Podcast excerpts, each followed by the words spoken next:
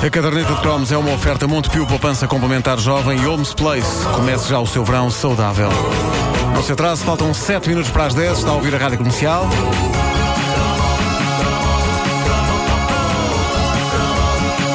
Trago a este cromo um dos produtos mais fascinantes e enigmáticos da era croma. De vez em quando, esse produto aparecia lá por casa e entrava para a categoria das coisas que me pareciam potencialmente mágicas. As outras eram os sais de frutos Eno e Alka-Seltzer. Esses era porque faziam quando se punham na água. E eu lembro-me de nunca perceber exatamente para que serviam aquelas coisas. Mais tarde vim a perceber que aquilo faz maravilhas em caso de enfartamento.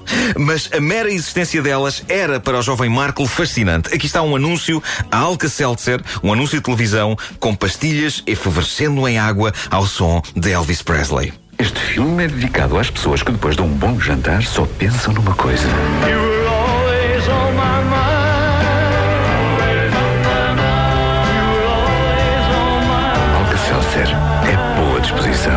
Este filme é dedicado a quem comeu que nem um abade. Alka-Seltzer é boa disposição. Bom, mas não era de sais de fruto que eu vos queria falar hoje. Eh, hoje ponho-me do lado do enfartamento para vos falar de um estranho boião gordo que de vez em quando fazia aparições lá em casa e que dava pelo nome, digam que vocês lembram disto, de Bovril. Não? O Bovril é uma daquelas coisas que eu associo imediatamente à era croma. Fico muito triste vocês não se lembrarem. E como não se lembram, adeus, bom dia e obrigado.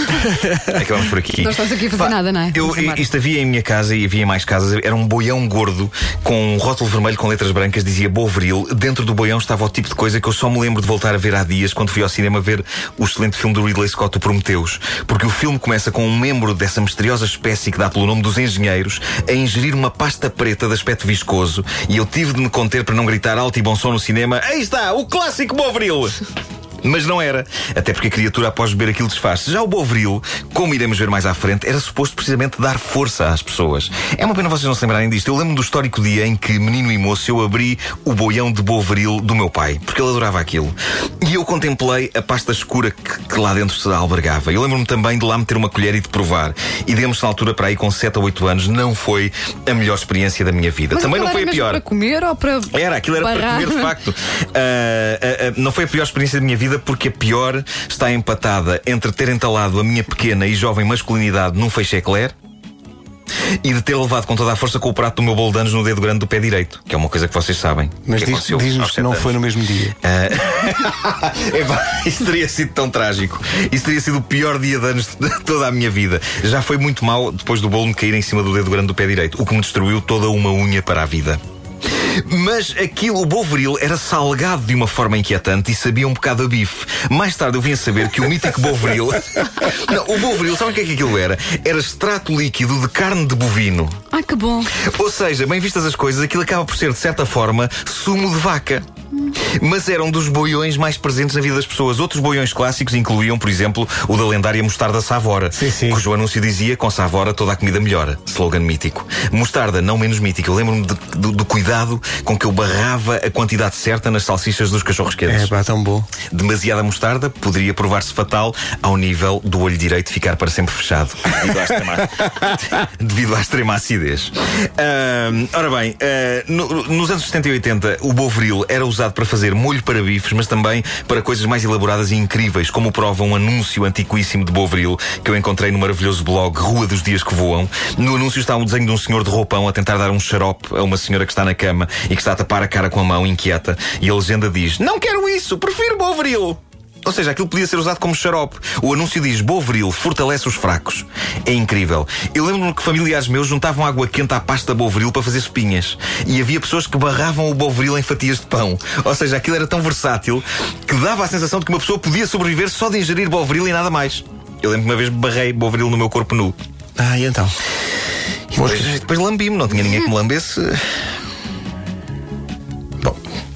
Eu fiquei curioso sobre o que se passava hoje em dia com este clássico alimento importado de Inglaterra e tão presente nas casas portuguesas na era croma e parece que ainda existe. As notícias mais bombásticas sobre o Bovril é que em 2004 houve uma altura em que deixou de ser feito com vaca por causa de todo o alarme da doença das vacas loucas e passou a ser feito de extrato de levedura. Ou seja, a pasta mais carnívora de todos os tempos transformou-se num alimento vegetariano e, segundo consta, com o sabor igual ao original. Infelizmente para os vegetarianos e, acima de tudo, para as vacas, a carne de vaca acabou por voltar ao Bovril quando foram levantadas as sanções da União Europeia contra a carne de vaca vinda da Grã-Bretanha. E já agora uma curiosidade que mostra a força desta pasta bovina. No início do século XX foi a única associação do Papa a uma campanha publicitária aprovada pelo Vaticano. O Papa? O anúncio mostrava o Papa sentado no trono, com uma chávena de Bovril na mão e uma frase que dizia: Dois poderes infalíveis, o Papa e Bovril. Assim, o Vaticano aprovou uma campanha publicitária onde o sumo sacerdote, o representante mais direto de Deus na Terra, é comparado e equiparado a uma pasta de vaca. Eram tempos estranhos. Eram tempos estranhos. Acho que funcionava se fosse uh, comida para bebés e dizia só Papa. Papa. Porque repara, Papa Vou e ter que sumo. aplaudir. Tem tudo a ver. Vou ter que aplaudir. Viste? Super incisivo. Perfeito. Ainda tens Bovril lá em casa. Redondo. Se calhar sim, porque já não está bom. Fiquei cheia de vontade de está provar. bom. Não? Ver à net o que é isso. Tenho mesmo de ir à net ver o que é. A caderneta de cromos é uma oferta Montepio, poupança complementar jovem e Homes Place. Comece já o seu verão saudável. Um minuto para as 10.